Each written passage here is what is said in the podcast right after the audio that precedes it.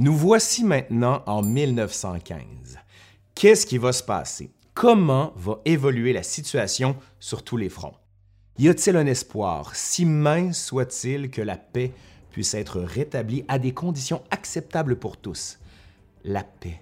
Parlons-en, puisqu'elle apparaît impossible à obtenir en ce début d'année 1915. On pourrait croire, à la vue de certains soldats qui semblent avoir fraternisé dans les tranchées à Noël, que le monde réalise enfin toute l'ampleur et l'inutilité apparente de la folie meurtrière. Malheureusement, si certains veulent que les combats cessent immédiatement, d'autres, ceux qui sont en position de commander, ne vont pas du jour au lendemain mettre fin à ce conflit qui a déjà fait, en à peine quelques mois, des centaines de milliers de victimes. Allez, aujourd'hui, à l'Histoire nous le dira, le deuxième épisode d'une série sur la Première Guerre mondiale.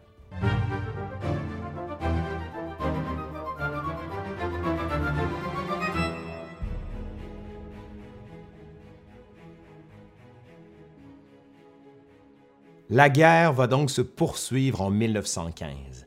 Elle va être marquée par une série d'événements qui vont témoigner de son expansion pour finalement aboutir à une impasse bien réelle. Non seulement les belligérants doivent-ils appeler sous les drapeaux tous les hommes en âge de porter les armes, mais ils mobilisent également les ressources humaines et le matériel de leur colonie. Cet engagement colonial contribue à donner un aspect encore plus mondial à un conflit qui, au départ, est européen. Cette mobilisation totale des ressources humaines des nations amène à poser une question qui a longtemps guidé le travail des historiens et des philosophes de la guerre. Il s'agit de la question du consentement. Par exemple, dans quelle mesure des gens exposés au feu meurtrier, aux horreurs, aux souffrances de la guerre accepte-t-il de poursuivre la lutte? C'est un peu cette question que se posait le regretté historien français Jean-Baptiste Durosay lorsqu'il se demandait tout bonnement comment ont-ils, soldats et civils, fait pour tenir le coup, tenir le coup. Bref, cette question du consentement se situe au cœur de notre compréhension des événements de la guerre de 1914-1918. Elle est indéniable et, croyez-le ou non, les gens en 1915 acceptent généralement de poursuivre les hostilités. En revanche, précision importante, le niveau d'adhésion des populations aux politiques de leurs dirigeants reflète en quelque sorte la situation militaire sur les fronts. C'est normal, me direz-vous, mais le niveau d'adhésion est également tributaire de la nature même des régimes politiques. Et l'on peut dire que jusqu'en 1917 au moins, les peuples sont assez solidaires à la cause de la guerre. On peut d'ailleurs remarquer ce phénomène, à savoir que, malgré les souffrances des populations, les organes de la presse dans leur ensemble respectent les règles relatives à la censure, des règles qui peuvent s'inscrire dans la notion générale de ce qu'on appelle le consentement. Et c'est un peu la même chose du côté des partis politiques, à l'exception notable de l'extrême gauche, qui observe une relative discipline dans le but de contribuer à la victoire. Et puisqu'il est question de consentement, on peut être surpris de voir qu'en cette année 1915, certains pays notoirement connus pour leur division sociale et politique maintiennent un consensus national qui va au-delà des espérances initiales. L'exemple de la France et de la fameuse Union sacrée des Français est éloquent à cet égard, parce que le pays a pendant longtemps été miné par des divisions et des scandales politiques de toutes sortes. Avant 1915, les cabinets ministériels ne survivaient même pas six mois.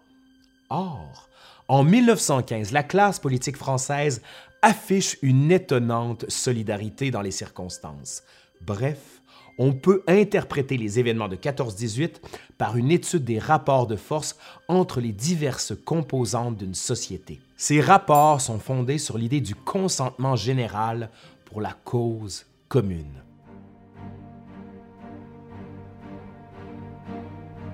Où en sommes-nous en 1915? Que s'est-il passé ou plutôt, qu'est-ce qui ne s'est pas passé? En fait, vous vous rappelez, j'avais précédemment expliqué que les belligérants sont partis à la guerre presque la fleur au fusil et surtout avec des beaux plans de bataille. Eh bien, maintenant, on oublie ça. Les plans de bataille ne fonctionnent pas. Il faut penser à d'autres stratégies. Comme je l'avais dit, la guerre sur le front ouest est la conséquence des préparatifs envisagés par l'état-major allemand dans la première décennie du 20e siècle. Les généraux du Kaiser sont alors obsédés par l'idée d'une guerre livrée sur deux fronts, qu'une quantité d'Allemands croit, à juste titre, impossible à gagner. Naturellement, on s'entend pour dire que la France doit d'abord être vaincue avant que le regard soit tourné vers la Russie. Certes, l'Empire du Tsar dispose d'une armée aux effectifs nombreux. Mais les Allemands estiment que les délais de mobilisation en Russie vont être trop longs, ce qui va donner le temps d'en finir avec la France. Et conformément aux directives du plan Schlieffen, les 7 huitièmes des forces allemandes vont être déployées sur le front ouest, dans le but d'asséner un coup fatal et expéditif à la France, tandis que le restant des forces stationnées à l'est doit adopter une posture défensive face aux Russes. Par contre, le problème est que les plans militaires s'adaptent très mal aux imprévus, justement parce qu'ils sont trop rigides dans leur conception théorique. Par exemple, qu'est-ce qui va se passer si un train qui doit transporter un régiment arrive en retard à la gare? L'horaire du train suivant en est affecté?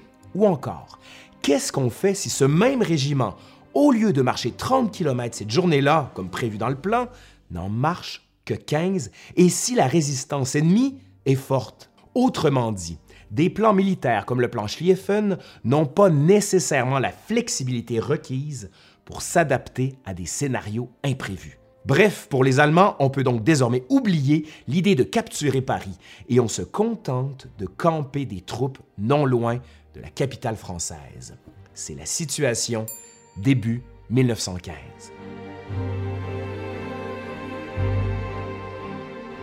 Par ailleurs, les Allemands sont d'avis que les alliés austro-hongrois sont suffisamment puissants et prêts pour retarder la progression de l'armée russe. Oui, comme si l'armée des Habsbourg devait se battre seule contre les Russes.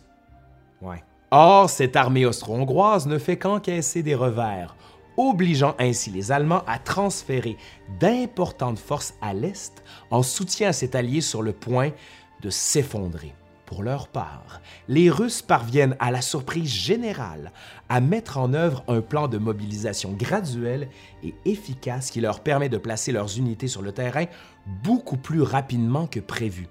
Comme quoi, en 1915, on se rend compte qu'à peu près rien ne se déroule comme prévu. Les Allemands avaient parié sur l'idée qu'une avance rapide de leurs forces en Belgique dissuaderait l'armée britannique d'intervenir sur le continent.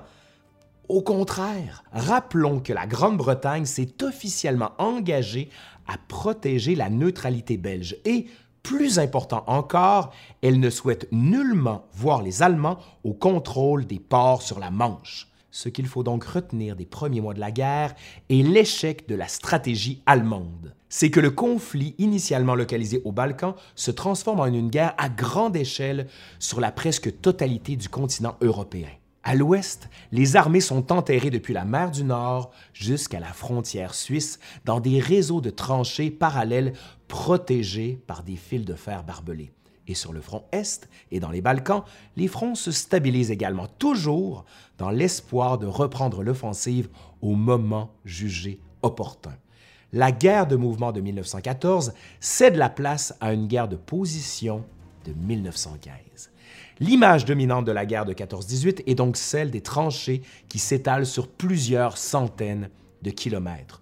Juste pour le front ouest, pour vous donner une idée, le front s'étire sur près de 800 km. 800 km de la mer du Nord à la frontière suisse.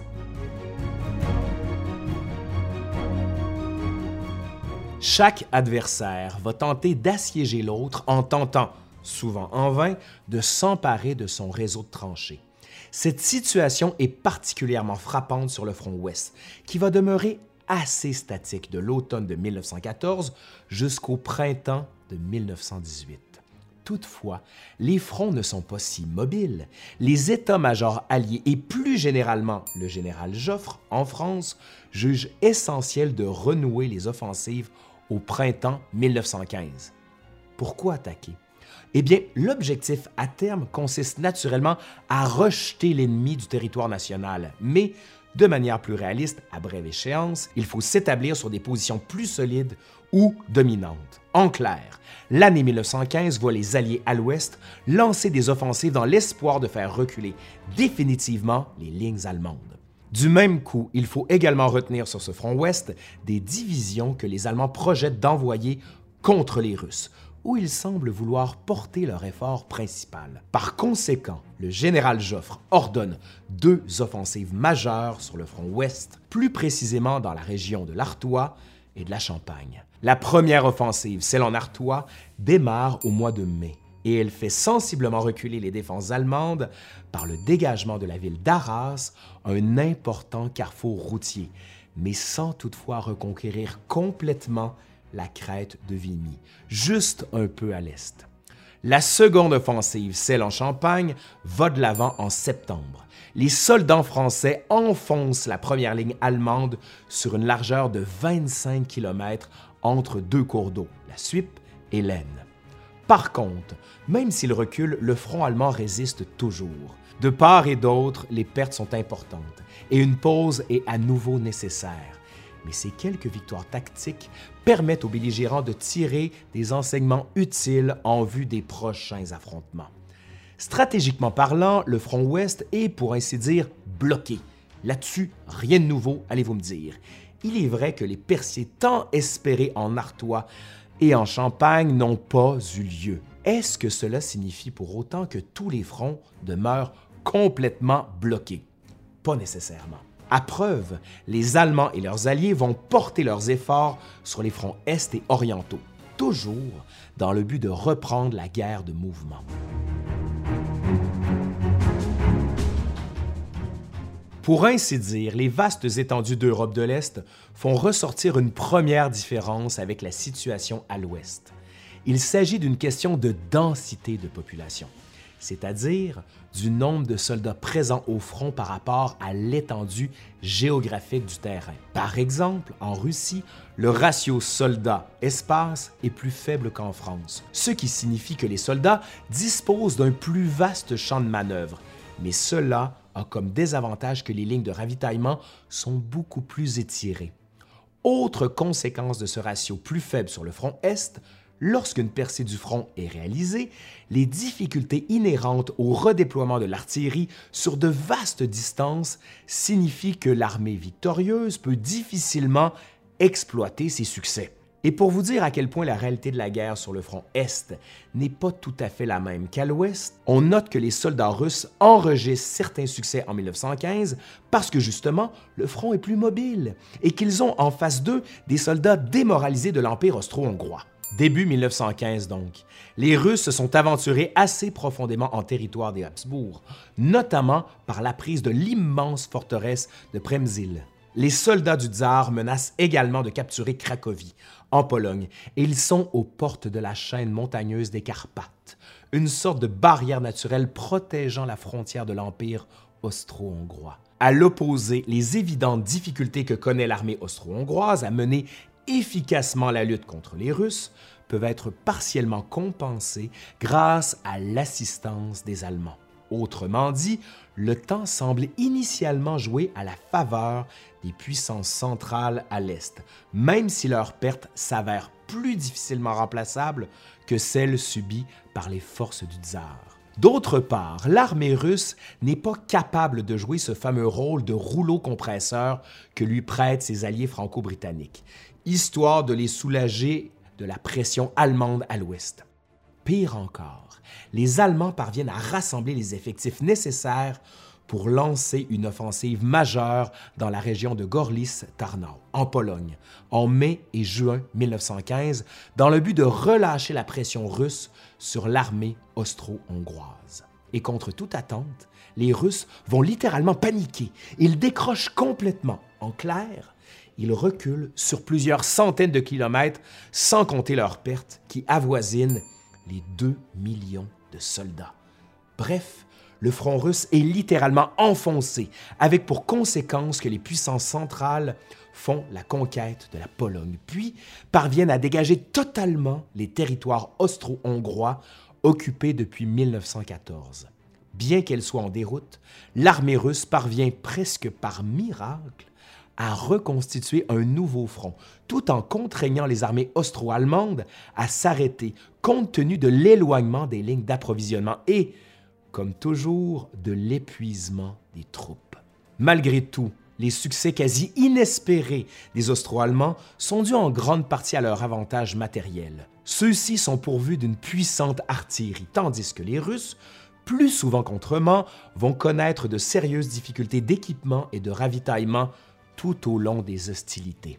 Et la question qui vient immédiatement à l'esprit dans le contexte de la terrible dégelée subie à Gorlice-Tarnau est la suivante. Peut-on réellement compter sur la Russie pour vaincre la coalition des puissances centrales? Peut-être que oui, peut-être que non. Il est difficile, en 1915, de prédire l'avenir. Par contre, il semble évident que la Russie va être obligée de refaire ses devoirs, c'est-à-dire d'entreprendre de sérieuses réformes de son appareil militaire, et peut-être même des réformes dans son appareil politique. Néanmoins, la guerre continue.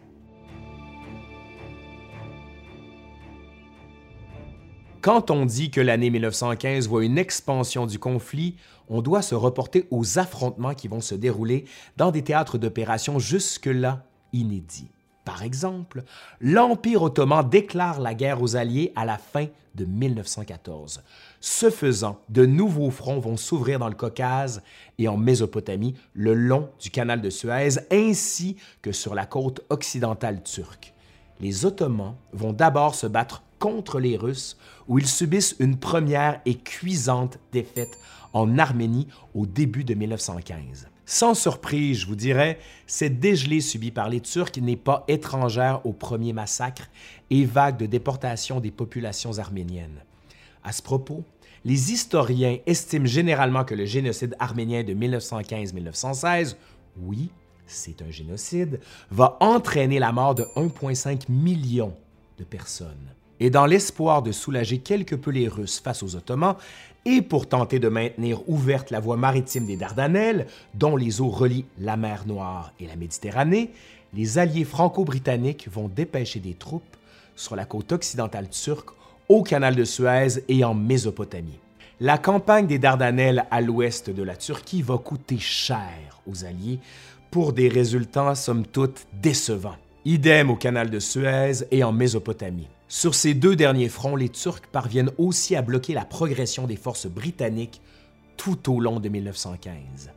Cela dit, il semble évident que la guerre prend définitivement de l'expansion en 1915. On peut penser, à mesure que s'enlisent les principaux fronts à l'ouest et à l'est, que la victoire peut s'obtenir sur ces autres fronts un peu plus flexibles que les théâtres orientaux. C'est ainsi qu'un nouveau front va prendre à son tour de l'expansion, soit celui des Balkans, là où les hostilités ont débuté en 14, quand l'Autriche avait attaqué la Serbie. Par conséquent, la Bulgarie, qui est témoin des impressionnantes victoires allemandes en Russie, et qui est surtout soucieuse de se venger des pertes territoriales subies durant les guerres balkaniques de 1912-1913, va entrer en guerre aux côtés des puissances centrales à l'automne 1915. Ce faisant, les soldats bulgares vont se ruer en direction de la Serbie sur la frontière occidentale de ce petit État dont la majorité des forces combattent au nord pour tenter de protéger Belgrade, la capitale serbe. La Serbie est donc attaquée dans le dos et elle ne peut plus tenir face à la triple pression autrichienne, allemande et bulgare. De leur côté, les Grecs, qui sont normalement des ennemis des Bulgares, débattent toujours en 1915 de la question de l'intervention dans le conflit. Et si oui, dans quel camp? Pourquoi je vous dis dans quel camp? Eh bien, sachez que le premier ministre grec favorise une intervention aux côtés des Alliés, tandis que le roi, qui se trouve à être le beau-frère du Kaiser allemand, un détail en passant, penche du côté des puissances centrales, naturellement. Qui plus est, la Bulgarie réclame à la Grèce des portions de la Macédoine, si bien que le premier ministre grec va fortement demander aux Alliés une assistance militaire, mais sans que son gouvernement ne déclare officiellement la guerre à quiconque, compte tenu de l'opposition du roi. Cette situation est donc politiquement délicate pour les Grecs. Malgré tout, les Alliés vont répondre favorablement et ils vont déployer des troupes dans la région de Salonique, créant ainsi un front dans l'espace grec à la fin 1915, début 1916. Et ce nouveau front de Salonique va demeurer relativement stable jusqu'en 1918.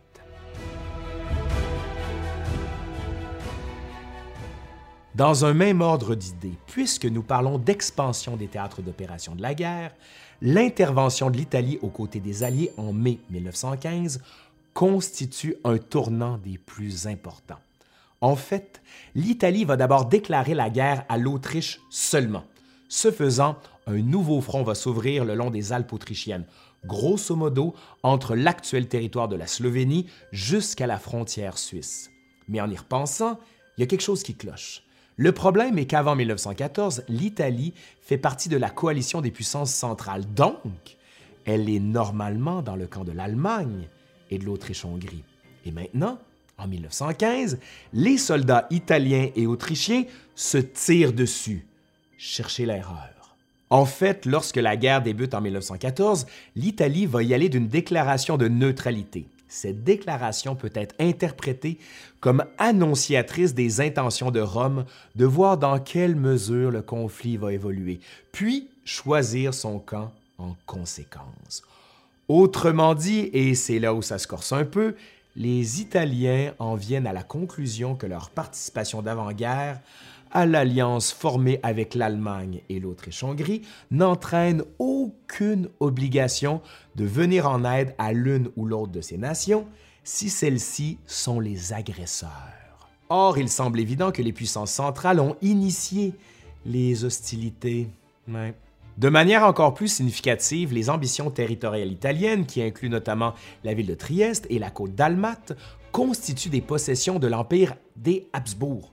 Oups, aux Autrichiens. Devant cette situation, l'Allemagne va supplier, presque à genoux, l'Autriche-Hongrie de céder ses territoires, ne serait-ce que pour maintenir la neutralité italienne. Mais Vienne va toujours refuser, obstinément. En contrepartie, et vous allez trouver ça drôle, les Alliés n'ont rien à perdre en promettant à l'Italie tous les territoires qu'elle réclame de l'Autriche-Hongrie. En conséquence, l'Italie va entrer dans la guerre aux côtés des Alliés en mai 1915. Toutefois, dans les faits, est-ce qu'on est vraiment surpris de l'intervention italienne aux côtés des Alliés? L'Italie va être courtisée et c'est ce qui va arriver. Les Alliés franco-britanniques lui font des promesses qui, en réalité, correspondent aux aspirations territoriales des plus ardents nationalistes du pays. En clair, on peut promettre à l'Italie à peu près n'importe quoi pour garantir son intervention. Et cette décision de l'Italie est lourde de conséquences, non seulement pour la nation, mais aussi pour la donne stratégique de l'ensemble du continent européen. Mais l'intervention de cette puissance militaire est loin d'être un gage de victoire à court terme pour les Alliés. Comme les autres belligérants de 1914, l'armée italienne de 1915 n'est pas prête à conduire une guerre moderne sur le long terme. Elle ne possède que bien peu d'armement moderne et n'a pas la logistique nécessaire pour un effort de guerre soutenu. Des problèmes d'ordre stratégique vont également survenir.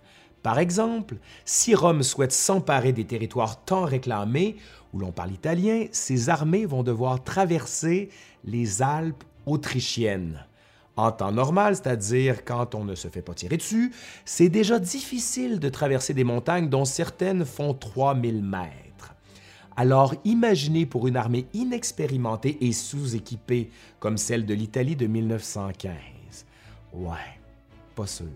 En plus de l'équipement, l'armée italienne souffre d'une crise du haut commandement qui d'ordinaire n'a que peu d'imagination ni d'esprit d'initiative et par-dessus tout n'est pas connecté avec la réalité des conditions sur la ligne de front. En face, les Austro-Hongrois ressentent assurément toute l'amertume engendrée par l'idée de s'être fait poignarder dans le dos. Mais qu'importe qu'ils soient fâchés ou non, ils doivent se préparer à affronter l'armée italienne. Pour ce faire, l'armée austro-hongroise a l'avantage de pouvoir s'abriter derrière une excellente barrière naturelle constituée par les montagnes qui surplombent la vallée d'Isonzo.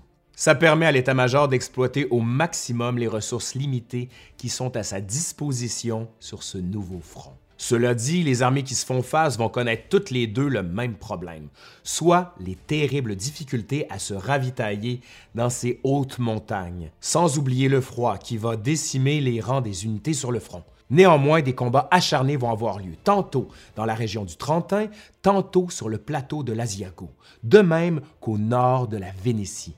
Je vais revenir sur ces affrontements dans les prochains épisodes, mais retenez que le front italien, du moins jusqu'en octobre 1918, et à l'exception notable de la bataille de Caporetto de 1917, va demeurer relativement stable. Chaque camp va connaître des épisodes de succès et de revers qui, malgré la violence et la particularité des combats en haute montagne, ne vont pas exercer d'influence décisive sur l'issue de la guerre. Donc, l'entrée en guerre de l'Italie ne va pas apporter aux Alliés cette victoire tant espérée.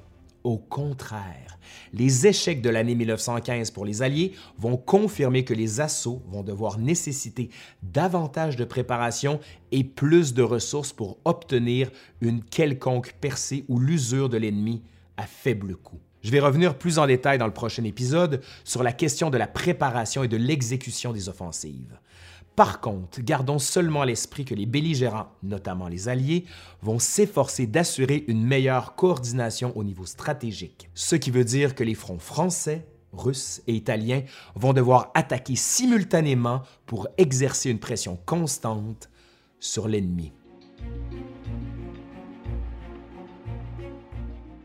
Et ce bref survol des opérations militaires sur les différents fronts ne doit pas cacher une autre réalité à savoir que oui, malheureusement, la guerre va être plus longue que prévu.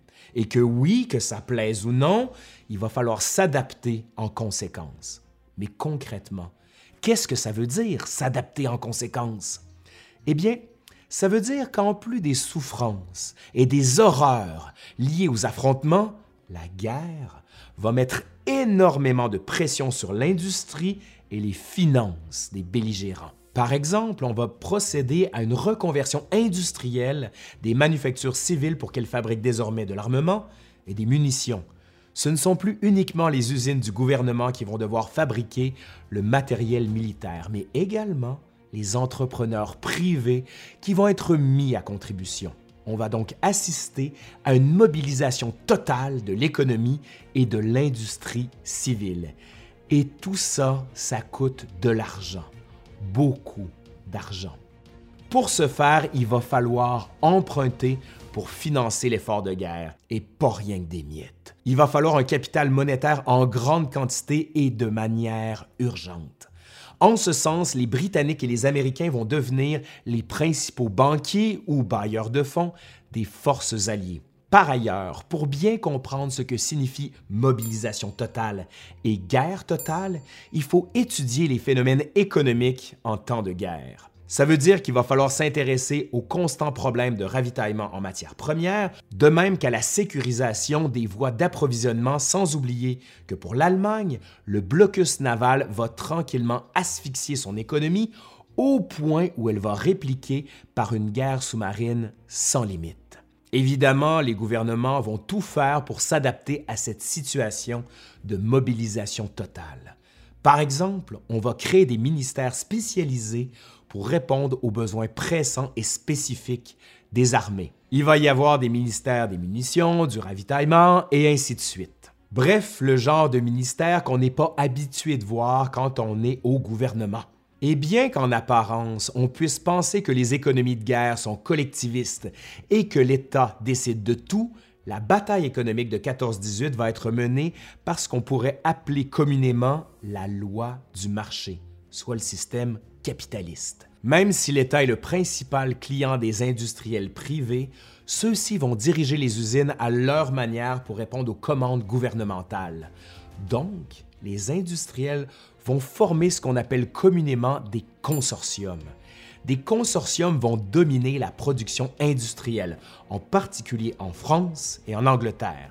Ce qui veut dire aussi que les experts en matière de production industrielle sont très souvent les industriels eux-mêmes Qui plus est, et contrairement à une vision répandue, il existe un véritable dialogue entre l'État et le patronat, de même qu'entre le patronat et le monde ouvrier, même si dans ce dernier cas, les relations peuvent être tendues, par exemple avec des grèves. Justement, lorsqu'il va y avoir une grève, l'État va nommer un médiateur pour tenter de rapprocher les parties, ce qui n'empêche pas que les grèves vont être nombreuses en Europe surtout à partir de 1917, mais elles vont être généralement assez courtes. Néanmoins, on ne peut pas le nier, les profits engendrés par les industriels vont être importants et plusieurs vont s'enrichir avec la guerre. Et malgré que la guerre engendre un boom économique, plusieurs problèmes vont apparaître ou s'intensifier. Par exemple, il va y avoir des pénuries fréquentes de main-d'œuvre, justement parce que les hommes sont au front. Dans ce contexte, il va y avoir ce cas célèbre où une loi du Parlement français, votée en 1915, va carrément obliger le haut commandement de l'armée à libérer environ 500 000 soldats identifiés comme étant des ouvriers spécialisés, mais qui vont rester officiellement sous les drapeaux. Ils ne sont pas physiquement dans les tranchées, mais ils sont ouvriers et ils sont aussi soldats en même temps. Donc, ça vous donne une idée à quel point la gestion des ressources humaines peut être compliquée. La guerre va également apporter de nouveaux défis et des pressions pour les organisations du travail et les syndicats. Elle va engendrer le dilemme d'avoir à choisir entre des obligations patriotiques de servir l'État ou d'essayer d'améliorer les conditions de vie des travailleurs par une série de revendications en apparence justifiées par cette situation exceptionnelle. Ce qui m'amène à dire que, comme les militaires, les civils en usine sont aussi appelés à faire des sacrifices, à être mobilisés pour la victoire. Allez, on se laisse là-dessus. La guerre est loin d'être terminée. Je vais aborder dans le prochain épisode l'année 1916 et ses grandes batailles, notamment la bataille pour le matériel. Allez, je suis Laurent Turcot de l'Histoire nous le dira et on se voit bientôt. Et surtout, si vous aimez ce que vous voyez, ben dites-le nous, faites un pouce par en l'air, laissez un commentaire, c'est le plus important pour monter dans l'algorithme, ou encore soutenez-nous, parce que ce genre de série-là, ça demande du temps et ça demande de l'argent, un peu comme ce qu'on vient de dire. Allez, je suis Laurent Turcot, bye!